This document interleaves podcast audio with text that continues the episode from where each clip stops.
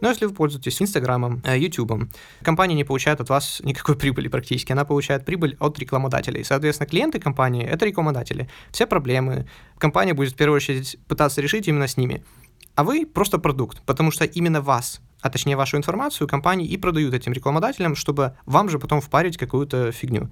Еще интересно кое-что, об этом, кстати, практически никто не знает как вас видит Инстаграм и что он рекомендует именно вам, то можете зайти в настройки и в самом низу найти интересы в рекламе. Инстаграм там напишет все, как он думает, что вас интересует. И должен вас предупредить, что то, что часто выглядит как одна большая плохая привычка, может состоять из десятка просто более мелких. То есть не смотрите на свою плохую привычку, как на «это все из-за сигареты никотина». Никотин полностью выводится из крови примерно за 100 часов. Да, это играет огромную роль, но чаще всего люди, бросившие курить, возвращаются к этому не из-за самих сигарет, а из-за того, что это позволяло им делать и как себя чувствовать. А сигарета была всего лишь тем, что помогала достичь этого самым простым способом. Здравствуйте, дамы и господа, добро пожаловать на подкаст Кафернада, и с вами Александр. Сегодня мы наконец-то закончим говорить про книгу «Власть привычки», ну или же «Сила привычки», как она называется в других изданиях или переводах, как я говорил об этом уже не раз. И сегодня поговорим о многих вещах. Первое — это, наконец-то, как все таки изменить привычки, как от них избавиться или, возможно, заработать новые. А второе, это как американцы буквально сто лет назад еще даже не чистили зубы практически никогда, не пользовались зубной пастой, из-за этого они у них были гнилые, и как из-за этого зародился наш маркетинг в понимании, ну, нынешнем понимании смысла слова. Также мы поговорим про такие вещи, как Instagram Stories, например, а, которые, ну и в принципе любые компании, приложения, которые сейчас делаются, игры, все в таком духе, насколько они пытаются подражать казино в какой-то степени, ну только, как сказать, э, не в прямом смысле, но пытаются как вот эти все награды, вот эти действия сделать приложения настолько аддиктивными, насколько возможно, ну, то есть привыкающими, вызывающими привыкание настолько, настолько, насколько возможно. Вот, ну и подытоживаю тем, что как на самом деле иногда важно оставаться с собой и со своими мыслями, ну, для нас самих, потому что очень часто мы просто бежим как белка в колесе, непонятно куда, непонятно зачем, и забываем себя спросить, а зачем, почему, куда, и все в таком духе. Ну и сегодня, не знаю, можете, как вы меня можете, наверное, поздравить, а я хочу лично каждому из вас сказать спасибо, э, потому что сегодня 1 октября 2019 года, ровно год подкасту, чему, несомненно, как несказанно рад. И дело в том, что как э, я собираюсь записать небольшой выпуск, просто такой, э, как не про книги, не про что, а просто наконец-то с вами поговорить, побеседовать, такой оф-топ выпуск, где я просто расскажу про, ну, подведу итоги года, собственно, э, мои ожидания, насколько они оправдались или не оправдались, и, соответственно, с теми ожиданиями собираюсь ли я вообще заниматься дальше подкастом. Э, ну, если коротко, то все отлично. Вот, так что мы продолжим. Я не знаю, насколько это будет сильно мешать на записи, но, блин, это действительно единственное время, когда я могу записать. И либо у меня начинается ремонт, либо кто-то начинает на кухне там барабанить какую-то посуду и так далее. Но дело в том, что практически не бывает времени, когда бы я был дома один, и у меня было просто время записать нормальный подкаст. Поэтому, ну, уж извините, если там на заднем фоне что-то будет сильно шуметь.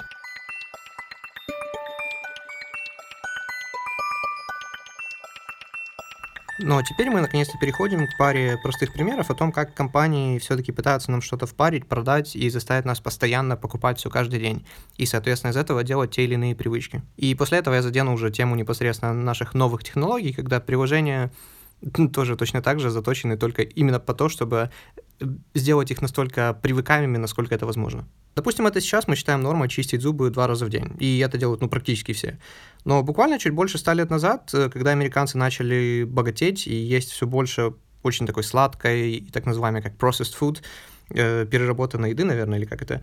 Большинство людей, которых набирали в войска во время Первой мировой, имели гнилые зубы. И это не так сильно беспокоило самих людей, что очень странно на самом деле. Большинство людей, которые продавали разного рода зубные порошки, пасты, жидкости и так далее, они быстро банкротились, потому что, ну, как я сказал, американцев это особо не парило, э, здоровье их зубов.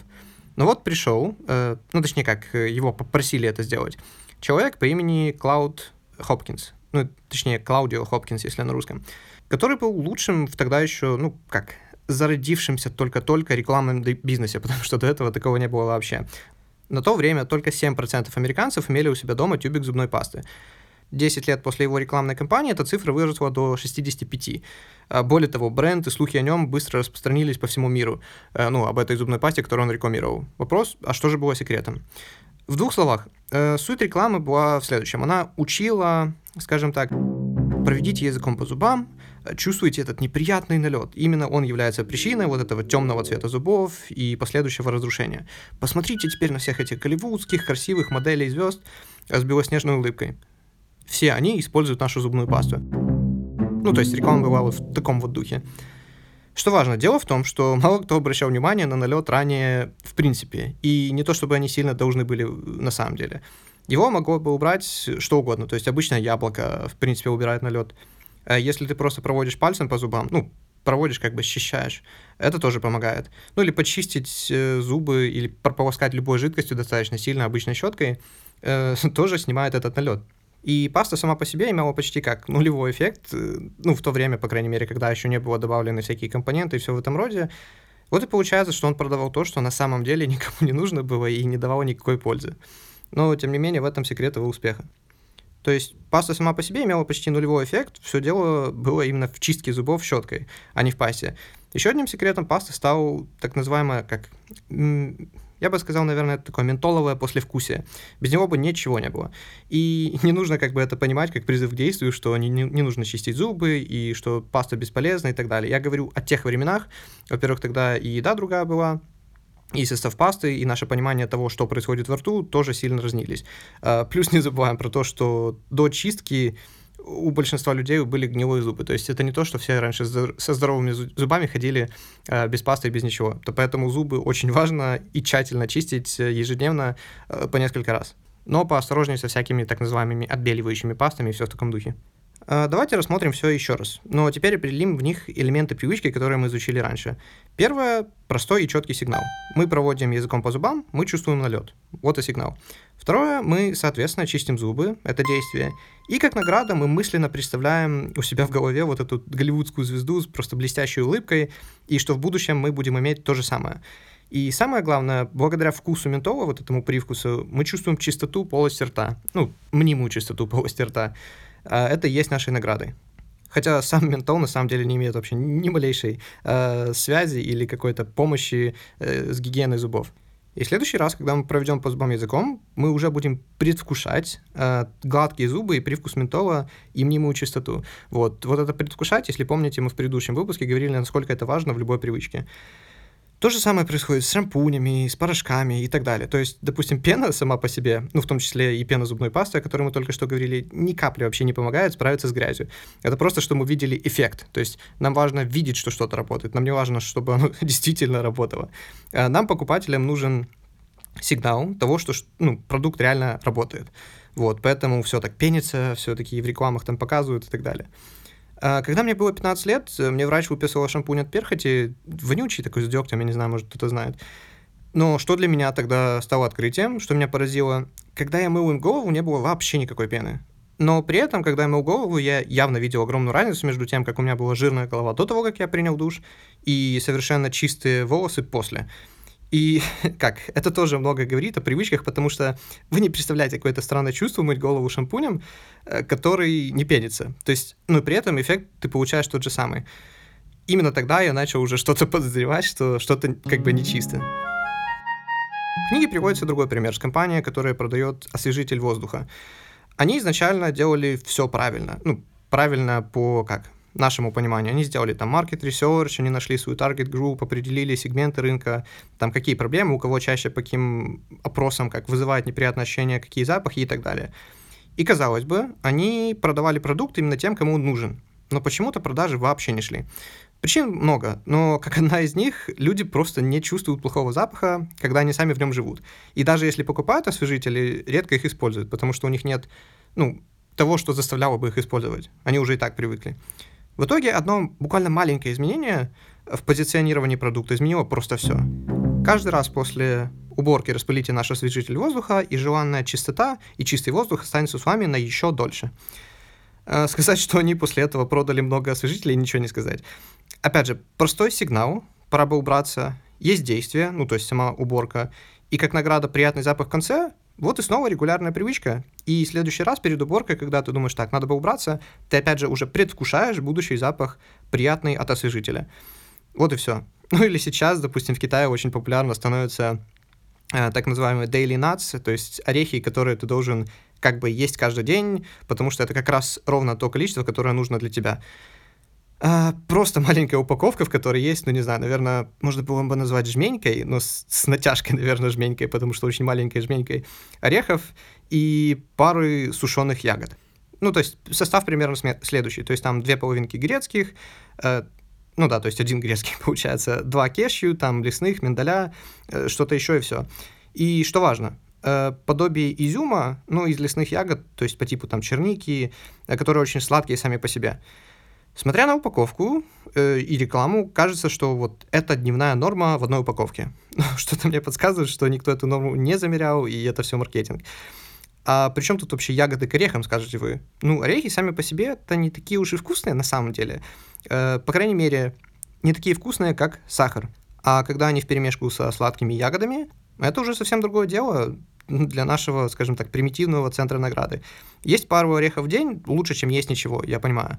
Но должен ли я говорить, что если вы пойдете в магазин и купите и, ну, как бы их все по отдельности, по, скажем, там, 200 грамм каждых всего-навсего, и перемешаете их сами, это обойдется вам, ну, пусть будет, не знаю, там, в 10 раз дешевле. Я не проверял, но у меня просто такое ощущение есть. Ну, сейчас тема, которая уж точно стоит, наверное, отдельного выпуска, и я не знаю пока, какую книгу я выберу для того, чтобы осветить эту проблему, но рано или поздно я точно об этом должен детально рассказать. Привычки, связанные с технологиями и социальными сетями. Я видел не одно интервью с большими работниками того же там Google, ну или как точнее сейчас Alphabet всем владеет, а там Facebook, бывшие инженеры, софт-инженеры и так далее, которые рассказывают о том, как все делается. Это не какие-то там теории заговора. Вам достаточно самому просто проследить за тем, что происходит, чтобы все понять. Ни для кого не новость, что казино делают вот все, чтобы заставить людей находиться там как можно дольше, и как бы все было настолько привыкаемо, насколько это возможно. И по причине того, что казино в среднем имеет больше шанс на победу, чем дольше мы там остаемся, тем больше оно зарабатывает. То есть это просто так называемый average value. Ну вот, опять забыл. Сейчас расскажу точно. А, есть такая штука, называется expected value в статистике. Ну, некоторые говорят, что, наверное, expected не самое хорошее слово, average было бы лучше, но э, это как математическое ожидание возврата, наверное, было бы, ну, можно так перевести. То есть, грубо говоря, сколько бы вы билетов не покупали лотерейных, э, если вы разделите бонус, ну, точнее, как не бонус, а выигрыш, на количество купленных билетов, которые нужны для того, чтобы его выиграть, то всегда получится, что стоимость билета будет выше, чем то, что вы на него потратили. Если очень просто, то если вы покупаете лотерейные билеты, которые стоят, там, не знаю, 2 доллара, грубо говоря, то, учитывая шансы, каждый билет вам будет обходиться намного дороже для того, чтобы вы выиграть э, саму награду. А что это такое и так далее, на каких примерах, я, наверное, объясню как-то в другом выпуске, потому что это как бы отдельная тема. Но суть в том, что он чуть выше для казино, чем для человека, который там играет, поэтому в среднем банк всегда будет выигрывать. Э, ну, точнее как, и банк, и казино, и все остальные. То есть как, вы можете прийти, вы можете сорвать огромный куш, э, джекпот, что угодно, и вы как бы будете в выигрыше, но если чем, чем дольше вы будете оставаться, тем выше шанс того, что вы проиграете. Вот, вот как бы вся схема казино и так далее. Все на самом деле очень-очень просто. Хотите очень интересную информацию? То есть, я не знаю, года три еще назад или четыре, наверное, слушал на подкасте одну э, как женщину, которая непосредственно связана с игровым бизнесом. И вот что она рассказывает. Игровые бизнесы в Америке иногда проводят конференции, куда они приглашают там экспертов, выделяют просто миллионы на R&D, ну, то есть Research and Development, как исследование и разработка, на, знаете что? Просто обычных стульев ну, точнее, как необычных стульев, а таких, которых учитываются сотни разных факторов, которые влияют на выручку казино. То есть для людей, которые, например, играют там на одноруких бандитах, нужно учитывать все эти факторы. Ну, чтобы было удобно сидеть часами, но при этом не слишком комфортно, чтобы они там отключились, если это человек подвыпивший, и не мог просто взять там, допустим, и уснуть на нем. И вот, ну, как я сказал, там мягкость, жесткость туда-сюда, насколько он высокий, низкий, все в этом духе, куда, чтобы можно было там подстаканник поставить с этими монетками, которые он должен туда закидывать тоже часами. То есть все это учитывается, плюс вещи, о которых мы даже не знаем. То есть, как я сказал, только в эти стулья вкладываются миллионы. И, кстати, слушал я это, опять же, на подкасте Джордана Харбинджера еще 4 года назад. Тогда он еще, кстати, владел другим подкастом, который назывался The Art of Charm. Сейчас они как бы разошлись, и теперь он имеет свой собственный The Jordan Harbinger Show. Но, как, если интересно, как всегда, послушать, я очень рекомендую этот подкаст, один из лучших, как я говорил уже не раз. И казалось бы, а при чем тут казино? Мы же про компании вроде должны были говорить повседневные. Все дело в том, что если, как всем давно известно, что они, ну, казино эксплуатируют вашу дофаминовую систему, которая, как мы выяснили, во многом как раз-таки отвечает за появление привычки, ну, как ее предвкушение, то про соцсети люди как-то пока не так уж сильно задумываются. По крайней мере, я не вижу такого как бы разговора сильного в этой стези. Я как-то уже говорил, что для нас почти выиграть вызывает настолько же много эмоций, иногда больше, э, чем просто выиграть. Элемент вот этой неожиданности, неопределенности играет просто огромную роль. Это еще, вот, я же говорю, Скиннер проводил там... С... Yes, Скиннер проводил там с крысами, с голубями свои эксперименты на людях, на дельфинах это все уже проверялось. То есть мы знаем, что если мы получим награду каждый раз, когда мы нажимаем на кнопку, мы будем брать ровно столько, сколько нам достаточно, и останавливаться.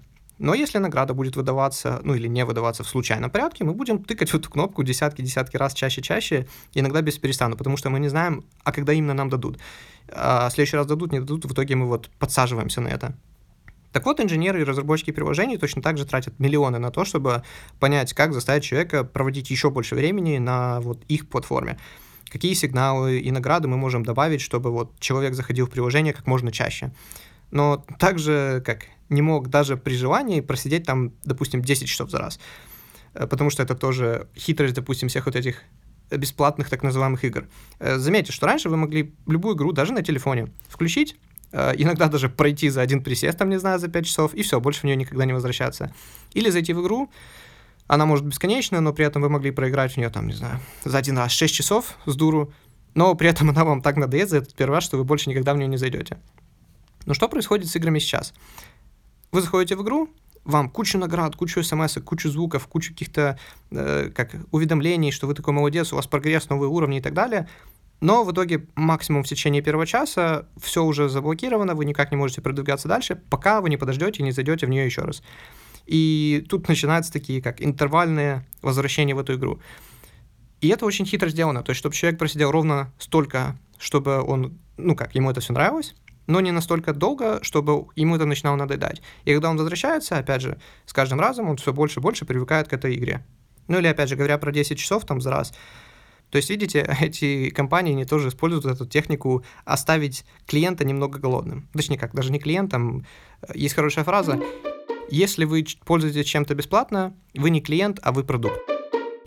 Поэтому каждый раз, когда, допустим, вот в Netflix, кто, ну, я не смотрю Netflix, но вот, допустим, многие пользуются этим сервис, сервисом даже у нас, вы платите по 10 там баксов в месяц или сколько, я не знаю, там, или больше, или меньше уже, и вы знаете, что вы получаете ровно то за что вы платите. То есть вы клиент, потому что вы платите деньги, компания выручку получает именно от вас. Но если вы пользуетесь Фейсбуком, Инстаграмом, Ютубом, вы должны понимать одну простую вещь. Э, компания не получает от вас никакой прибыли практически, она получает прибыль от рекламодателей. Соответственно, клиенты компании — это рекламодатели. Все проблемы, э, все невзгоды э, компания будет в первую очередь пытаться решить именно с ними. А вы просто продукт, потому что именно вас, а точнее вашу информацию компании и продают этим рекламодателям, чтобы вам же потом впарить какую-то фигню. Но это так, небольшое отступление. Даже, знаете, вот такой простой пример, вас не смущает, что будь то там YouTube, Instagram, ВКонтакт, э, да, да все что угодно, обновляется по принципу вот мы тянем страницу вниз, потом мы видим такое крутящееся колесико, и оп, э, ничего. Потом мы потянули вниз еще раз, и бац, и появилось, появилось там новое видео, новая сторис или новая какая-то новость. не, не очень-то это напоминает тех самых одноруких бандитов, о которых мы только что говорили. И тут как бы, как, когда мы видим вот это колесико, и потом нам выскакивает новая новость, новая фотография, Тут мы получаем наш уже желаемый выброс дофамина, который так сильно закрепляет это. Э, как не слишком ли это уже напоминает вот эти автоматы в казино, ну или ранее упомянутых вот этих одноруких бандитов. И вы заметили, что вот как раньше там, допустим, ютуберы выпускали видео раз в месяц, ну, может, там раз в неделю, но достаточно качественно. А теперь они это делают по возможности просто каждый день, потому что алгоритм YouTube это поощряет. Э, поощряет как именно количество, а не качество. Ну, точнее, даже не количество видео, а количество просмотренных минут. Ну, алгоритм YouTube — это, конечно, целая отдельная тема, про него можно, наверное, отдельный выпуск записывать спокойно. Там очень много разных факторов, не могу сказать, что качество вообще не играет роли, но если у вас хороший thumbnail, как это, превью картинка, если у вас хорошее название, и при этом видео просмотрит там хотя бы до середины э, большинство людей, которое идет там 20 минут, то все, у вас практически хит на руках. Вот, ну, как бы на этом все построено. Почему? Ну, то есть YouTube знает, что им намного выгоднее, чтобы вы попали в ловушку того, что если вы увидите там какое-то офигенное крутое видео, которое идет полчаса, вы такие, блин, полчаса, у меня нет времени целых полчаса смотреть видео, я, я лучше спать пойду. Но если вы смотрите, о, там блогер Вася 10-минутное видео новое выпустил, ладно, сейчас быстро гляну и пойду спать. Только чтобы обнаружить себя в 4 часа утра смотрящим видео там, как сделать самый острый в мире нож из картона и макарон. Э, понимаете, в этом вся хитрость. То есть мы, когда мы думаем, что мы управляем своим выбором, что типа, ну ладно, еще там 5 минут построю, ну еще 10 минут, ну 15 минут немного, 10, 15, там 20, о, окей, а этого человека я знаю, его могу посмотреть дольше, ему я доверяю. И так мы остаемся на сайте часами, часами, часами, хотя, опять же, как я сказал, если бы там было видео, которое идет час, мы такие, а, не, у меня нет на это времени. то есть у нас нет времени на час, но у нас есть 4-5 часов на то, чтобы смотреть 10-минутные ролики. Почему Instagram Stories, пусть они украденные у Snapchat были, его воскресили, ну, его, я имею в виду, Инстаграм, и сделали, более популяр...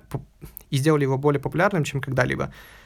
Опять же, если Инстаграм раньше был местом, где люди там э, просыпались, расчесывались, не знаю, тратили 40 минут на макияж, подбирали правильную одежду, свет, там делали 754 селфи, потом выбирали 5 лучших, обрабатывали их там на телефоне или даже в Photoshop, просто чтобы выложить одну фоточку с подписью «Ой, только встала, какое чудесное утро», смайлик, хэштег солнышко. знаете, и, и все это только потому, что как а, фото остается в ленте навсегда. Некоторые даже делают ленту свою в Инстаграм там в специальных тонах, или чтобы каждая фотография была частью следующей и так далее. Но сторис — это самая гениальная и манипулятивная фигня за последние 10 лет, наверное.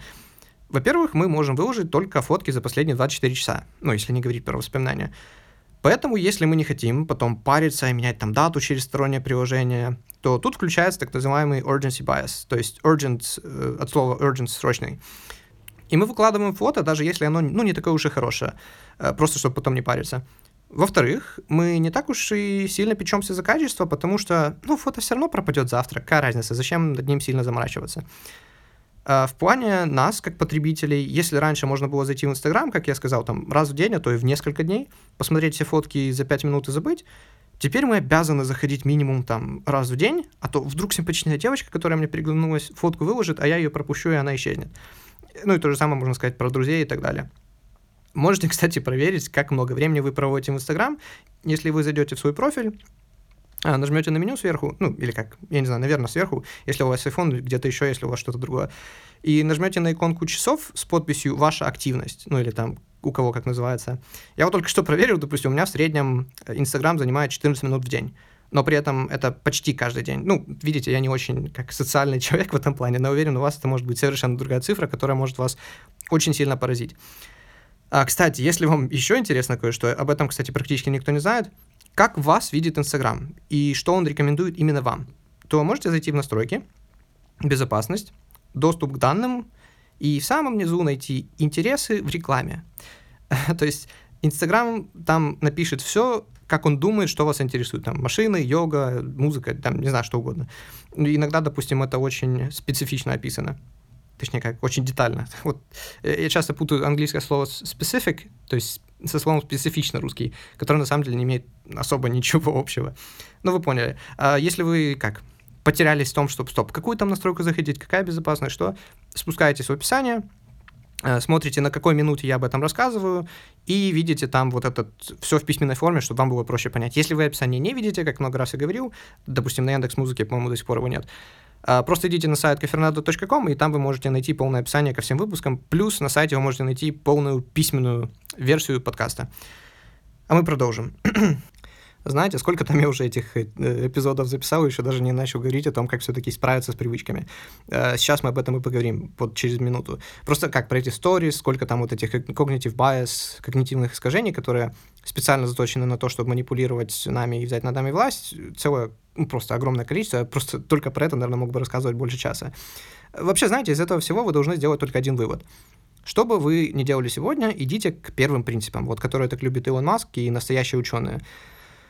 И всегда спрашивайте себя, как бы, я это делаю, потому что мне это действительно нужно, или это манипуляция над моим легко эксплуатируемым эмоциональным и подсознательным «я».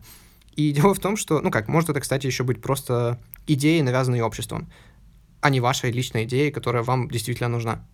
Ну, допустим, как долгое время считалось, да до сих пор вот с рождения там в розовые одевают девочек, а в голубой мальчиков, и многие из вас наверняка слышали, что раньше было наоборот, но вы когда-нибудь интересовались, как давно было вот это раньше?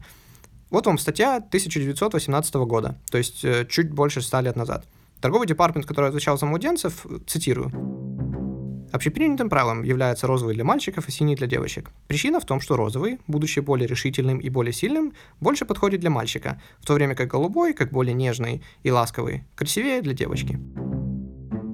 Потом в 1927 году Times, я думаю, все знают Times, тоже опубликовал статью, которая показывала, ну, по опросам сильную предпочтительность э, людей похожего характера, то есть для мужчин розовый, для девочек голубой там или синий. Потом и только после 40-х годов мальчики начали носить синие оттенки, а девочки розовые. То есть, понимаете, это еще сколько там, 70... Блин, да, вот с вами экономист тут разговаривает, не может даже посчитать, сколько там лет прошло э, с 40-х. Ну, вы поняли. То есть, грубо говоря, и 100 лет еще не прошло, даже, а многие до сих пор принимают это как просто не, непоколебимую правду, что мальчики синий, девочки розовый. Ну или, допустим, а вы уверены, что мылом нужно мыться э, каждый день и умывать лицо там по несколько раз на дню? Как насчет того, что вы смываете свой натуральный запах, защитную жировую прослойку, тем самым оставляя кожу более уязвимой для всяких внешних штук, которые могут вам потом вот эти прыщи дать из-за заражения. И также меняете свою такую бактериальную составляющую, которая обитает на поверхности нашей кожи. Почему никто не говорит, э, чем вот это все может грозить? Опять же, я не призываю... Когда, знаете, я делаю какие-то такие вещи, которые там одной строчкой говорю какие-то свое мнение, наверное, я бы так назвал. Это не значит, что вы прямо сейчас должны перестать мыться мылом каждый день и делать это там несколько раз в неделю. Это значит, что вы сами должны попробовать найти, в чем истина, действительно ли это так, или, может, какую-то фигню говорю. И большой вам совет. Каждый раз, когда вы что-то пытаетесь найти, неважно, это будет там про сон, про гигиену, про что угодно, если у вас нормальный английский, пожалуйста, идите на английские сайты. Сколько раз я пытался что-то вбить в поисковик на английском, потом думаю, о, да, все круто, все нормально, потом думаю, блин, надо же ставить статью для вас, моих дорогих слушателей, в описании на русском. И я начинаю искать на русском языке статьи, это такой ужас, это, это, это просто, знаете, из разряда там яичком поводить по спине, э, чтобы больше, не знаю, там э, прыщи прошли. Ну, ну, короче, если у вас есть возможность, если вы достаточно хорошо знаете английский, никогда ничего не ищите на русском языке. Что касается исследований и так далее, все, все всегда делайте на английском. Также почему долгое время пшено и зерновые стояли в фундаменте так называемой пирамиды питания? Нам действительно нужно получать больше 60% энергии из вот таких пшеничных продуктов и углеводов? Как? Я не знаю. А может есть какая-то связь с тем, что США, допустим, во времена до Великой депрессии обещала фермерам просто золотые горы, если они будут все больше и больше пшена выращивать, и будут более продуктивны. А потом ей же пришлось субсидировать фермеров в нелегкие экономические времена, когда спрос был просто чрезвычайно низкий, и правительству пришлось выкупать зерно по вот, вот этой обещанной завышенной цене. И теперь стране нужно было избавиться просто от сотен тонн уже закупленного зерна. Кто знает, кто знает. Но то, что сейчас многие говорят, что вот это изначальная пирамида питания, что внизу там углеводы, потом туда-сюда-сюда, и на самом верху только жиры, на самом деле она просто вверх ногами стоит. Но диета — это то, что я не хочу вообще затрагивать. На них, о них написано просто сотни книг, и все правы, и все неправы одновременно. Плюс каждый человек индивидуален, плюс сейчас все больше и больше исследований идет про микробиом кишечника и так далее, которые... Э, диет, ну, короче, все, это даже не хочу затрагивать, диеты, мы поехали дальше. Но вы бы были просто поражены, если бы узнали, вот сколько вещей, которые мы считаем правильными, необходимыми, э, каждому не считались таковыми даже 100 лет назад, да, да иногда даже 50 лет назад. Поэтому всегда копайте глубже. И возвращайтесь к первым принципам. Опять же, действительно необходимо только то, что подтверждают базовые законы физики. Почти все остальное — это просто мнение. Как мы уже говорили, польза привычек в том, что научившись лишь раз, даже спустя долгое время мы можем и дальше использовать полученный навык. А нам не нужно каждый раз учиться заново плавать, когда мы там не делали этого больше, чем год, например.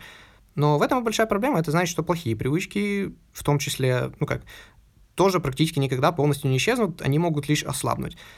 Говоря о навыках, э, как есть выход.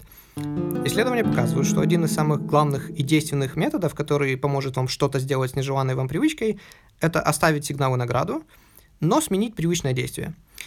Тут все очень индивидуально, поэтому для начала вы сами для себя должны определить, что в той или иной привычке вам мешает и является сигналом, а что действием, а что наградой, и заменить, соответственно, действие посередине. Вот, по сути, и все. В принципе, этого должно быть вам достаточно, чтобы как, начать действовать в правильном направлении и не заниматься вещами, которые были бы менее эффективны в борьбе с плохими привычками. Но если вам кажется, что это слишком мало информации, нужно больше, а, а еще нужны примеры, могу только сказать вот что. Скорее всего, вам бы, как, это все равно не помогло. Если я сейчас дал намного больше информации.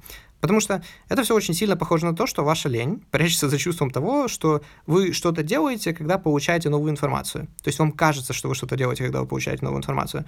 Я сам постоянно попадаюсь на эту уловку, э, когда вместо того, чтобы что-то начать делать, пытаюсь узнать еще один самый лучший, самый действенный метод, и тогда начну. Есть штука, называется paralysis by analysis, то есть аналитический паралич, так называемый. Это стандартная штука, которая часто приводит э, к только большему накоплению ненужной информации и, главное, бездействию. То есть, когда мы, нет, ну а что если то, а если это, а если это? Я должен узнать еще больше, я должен прочитать больше, я должен об этом узнать, а что если это произойдет? И мы читаем, читаем, читаем, или там пытаемся найти информацию, всех спрашиваем, и никогда в итоге не приступаем к действию, хотя, возможно, нам стоило бы сделать что-то один-два раза, и мы бы сразу поняли, что и как должно быть, и получили намного больше опыта вы можете написать там докторскую о том, каким будет самый лучший и эффективный способ накачать пресс. Но пока вы сами не начнете это делать, никаких кубиков у нас никогда не появится. И должен вас предупредить, что то, что часто выглядит как одна большая плохая привычка, может состоять из десятка просто более мелких. Короткая история про моего друга. У меня есть подозрение, что сколько бы он вот не пытался бросить курить и как бы не пытался, очень маловероятно, что у него это выйдет. И вот почему. Каждый раз, когда я попадаю к нему в гости, я с любопытством наблюдаю за его, ну, в какой-то степени чуть ли, знаете, не религиозный такой ритуал курения. Я опущу детали, но суть в том, что один такой ритуал может занять у него вплоть до 20 минут. Что важно, когда он в итоге готов к обряду и уже сидит на балконе с чашечкой свежезаваренного кофе, сначала там продувая табак, затем медленно потягивая сигарету, смотря как дым проходит через метаморфозы, там наблюдая за тем, что происходит на улице, кто там проходит, как дерев... на деревьях шевелятся листья и так далее – Uh, ну, как бы, и в коем-то веке, имея наход... ну, и в коем-то веке, когда он наконец-то имеет вот этот уход от реальности и постоянных проблем, когда там никто не будет звонить, тревожить, потому что он телефон оставил, он находит для себя вот этот уголок счастья э, в этом месте и времени. Э, конечно, плюс такой вот последовательности действий, что он как не будет выкуривать по три сигареты подряд, например, и не может делать это часто. Да, также он не может делать это в спешке, идя по улице, потому что теряется вся вот эта суть ритуала. А будет курить там ровно столько, чтобы давало, ну, чтобы ему давало вот это спокойствие удовольствие. Но с другой стороны, никотин полностью выводится из крови примерно за 100 часов. Все остальное это уже не полностью, но по большей степени именно как поведенческие привычки, а не проблема самого вещества. Теперь скажите мне, и да, я сказал 100 часов, Теперь скажите мне, как человек может уйти от этой привычки, ну или точнее как, десятка привычек, которые ведут к одному результату э, в этой ситуации? Он просто потеряет большую и важную часть себя и своей жизни, которую он уже как вожделеет каждые несколько часов, которая также с огромным темпом губит его здоровье, но это просто деталь и, скажем так, небольшая плата за то, что он получает в итоге. Поэтому в данном случае сказать, что проблема в сигаретах, это очень поверхностно посмотреть на проблему, плюс как, не нужно забывать, что если кто-то бросил курить, он теперь не может, например, в любой момент просто взять и куда-то пойти на улицу, например, пройтись вокруг дома на 5 минут, а, потому что устал и хочет сделать передышку. Это почему-то выглядело бы очень странно. А, хотя выйти покурить в любой момент, когда захочу, это, это, это как вполне нормально. А как насчет социального компонента, когда вот на курилке все равны, и именно там заводятся там многие друзья и благосклонность вышестоящих людей? Ну, потому что для начала вы оба занимаетесь одним и тем же делом, а значит, оба относите себя к одной группе. Плюс не раз друг другу ну, помогали, возьмем в кавычки, опять же, э, тем, что давали сигарету или давали прикурить и все в таком духе. И опять же, я говорю про сигареты как самый распространенный и понятный пример, но это в ровной степени является правдой и для всего остального. То есть не смотрите на свою плохую привычку, как на «это все из-за сигареты никотина». Э, на эту уловку очень просто попасться. Да, это играет огромную роль, но чаще всего люди, бросившие курить, возвращаются к этому не из-за самих сигарет, а из-за того, что это позволяло им делать и как себя чувствовать. А сигарета была всего лишь ну, тем, что помогало достичь этого самым простым способом. Поэтому я говорю, что важно определить для себя лично, индивидуально правильные сигналы, действия и награды. Ну и плюс предвкушение, которое вы ожидаете в конце. Потому что очень многие привычки при более близком рассмотрении, как вот в этом примере, оказываются совсем не тем, чем кажутся изначально. А, хочу еще сказать про то, как важно находить способы, как прерывать действия и тем самым давать контроль своему рациональному мозгу. А если вы помните, во второй части, это был 15 выпуск, мы говорили о том, что... 15 да, кажется, 15 а мы говорили о том, что когда ты что-то делаешь, ты там танцуешь, ты играешь, ты рассказываешь стих, и потом бац, случайно что-то случается, и ты себя прерываешь, у тебя включается мозг, И теперь ты сознательно должен воспроизвести то, что ты, казалось бы, ну ты знаешь уже просто наизусть. Ну, допустим, у меня иногда такое бывает с телефоном. Мы можем разблокировать телефон сотни раз на дню, правильно? Все знают свой пароль на телефоне, допустим, там, когда Touch ID не срабатывает сразу, ну, ну просто можно ввести там за полсекунды. Но у вас было такое, что вы вдруг забываете свой пароль, и вы пытаетесь ввести пароль, и он неправильный один раз, неправильный второй раз. То есть э, это настолько глупо и странно, и, и при этом ну, вот это опять же к тому, что у нас есть два просто мозга, отдельных, независимых от себя, подсознательный и сознательный, ну, точнее, не мозга, ну, вы поняли, человека. Как можно забыть то, что ты вводил тысячу раз? Потом ты заблокируешь телефон, разблокируешь, и потом, не думая, вводишь своей мышечной памятью пароль, и все нормально. И, то есть мы можем забыть то, что мы десятки тысяч раз вводили, потому что теперь нам нужно это сделать сознательно. Но в этом вся суть. Теперь я поговорю, как это использовать себе на благо. То есть об этом будет следующая часть, как использовать себе на благо вот эти периоды просыпания, назовем это так.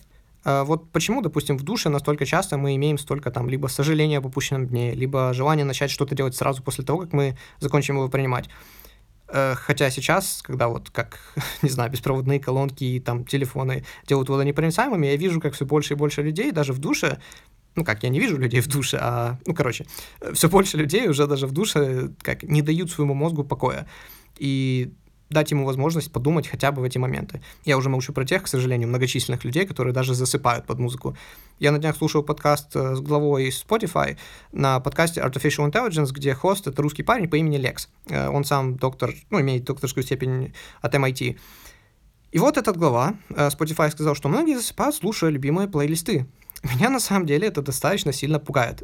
Понимаете, в чем проблема? Мы весь свой день превратили в одну сплошную непрерывную привычку — когда мы ходим с отключенным мозгом и выполняем уже привычные действия, и главное, самые простые и легкие действия на автомате, которые еще и часто являются нежеланными. Думая, что мы такие молодцы, что мы вот заняты весь день, при этом на самом деле не имея никакой продуктивности вообще. Мы просто, знаете, как белка в колесе. Я еще весной общался с одной из своих подруг, и поэтому могу, наверное, немного переврать, но суть была примерно таковой. Я видел, как она реально взваливает на себя просто слишком много ответственности. Там, помимо учебы, двух работ, она еще и считала, что ее члены семьи, которые тоже в ней находятся в другой стране, должны быть на ней. Она призналась, что на самом деле чувствует себя потерянной, и кроме того, что не знает, что и как вообще дальше делать, ну, даже если бы она знала, что делать, мотивации для этого у нее все равно никакой нет. И если поначалу я задавал банальный вопрос из разряда там, а для чего тебе это все, и что из этого делает тебя счастливой, какая твоя конечная цель и видение будущего, после чего выяснилось, что, в принципе, у нее семья и так в очень хорошем финансовом положении, и даже сама она накопила столько своих денег, что спокойно могла бы жить в той стране еще года два как минимум. И я спросил, ну хорошо, вот ты когда думаешь о том, что ты делаешь, и к чему тебя все это в идеале должно привести, в чем твой вот основной мотив сегодняшних действий, погони за результатами, еще большими накопления денег, учитывая, что ты как хочешь иметь собственную семью уже через пару лет? Тишина.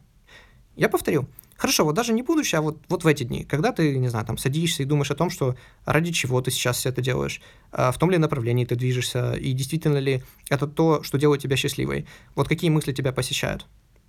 Тишина.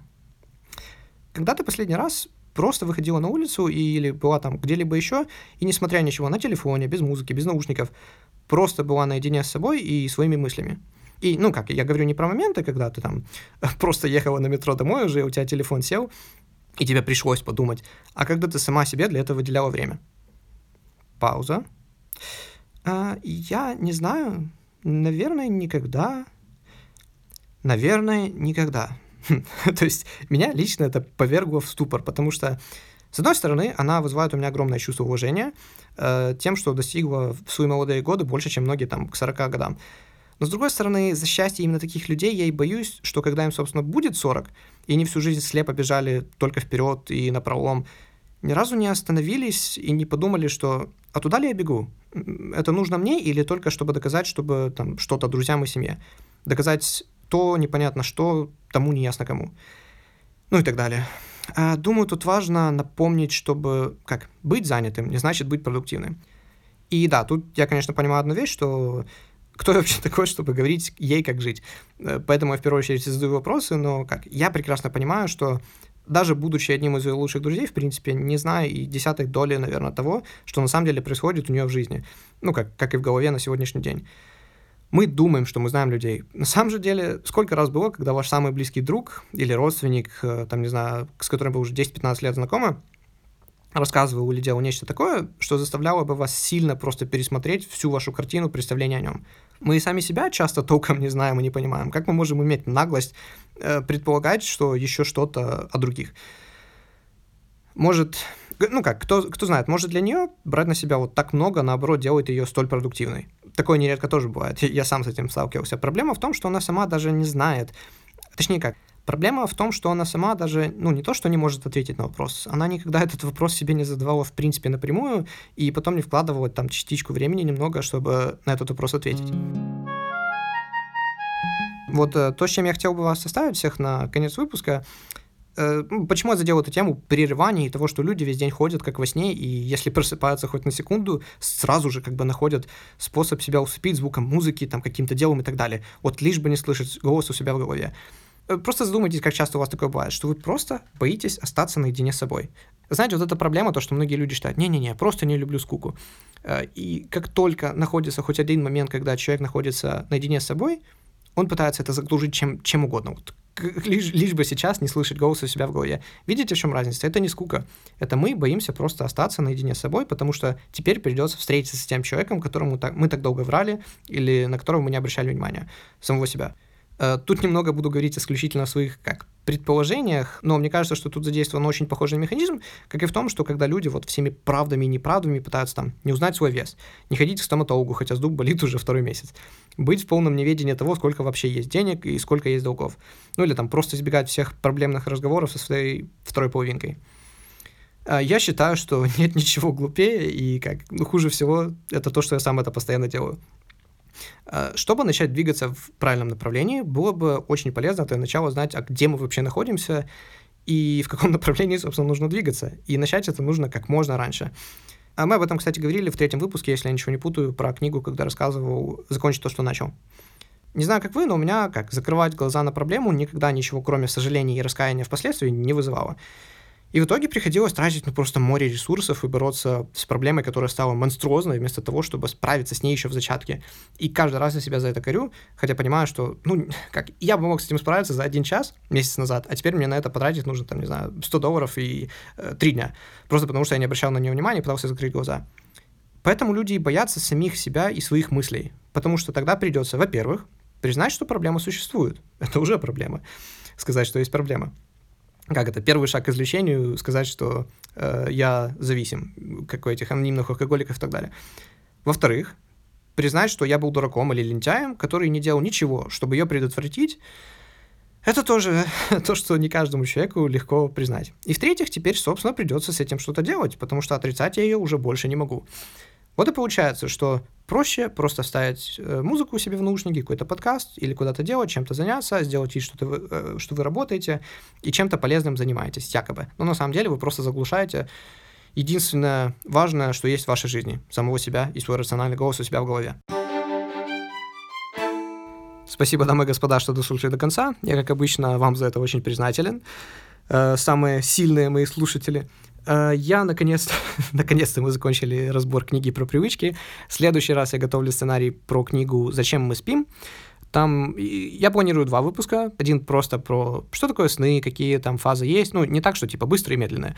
Я действительно больше углублюсь э, в то, как это все работает, какие механизмы есть, что такое мелатонин, как он нам помогает, там, как синий свет влияет на его выработку и все в таком духе. Ну и плюс интересные факты, допустим, вы знали, что дельфины и птицы могут спать всего с половиной мозга и при этом все равно спокойно двигаться.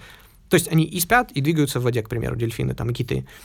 Как это работает, зачем это им нужно, я расскажу в следующем выпуске. Спасибо еще раз. Э, подписывайтесь, оставляйте комментарии, ставьте лайки. Ну, кто-то слушает на YouTube, кто-то в iTunes. Кстати, если вы слушаете на YouTube, э, большой вам совет, переходите в iTunes или там в любой другой подкаст-плеер, потому что я понимаю, что YouTube, он не э, заточен на то, чтобы слушать подкасты. Вот. И если хотите мне о чем-то сказать, что-то спросить, в чем-то поправить, всегда добро пожаловать. Наверное, лучший способ это директ в Инстаграм. Я не всегда сразу, но всегда всем отвечаю. Ну как всегда, все ссылки и в письменной форме этот подкаст вы можете найти на сайте kafernado.com. Всем еще раз спасибо и до новых встреч.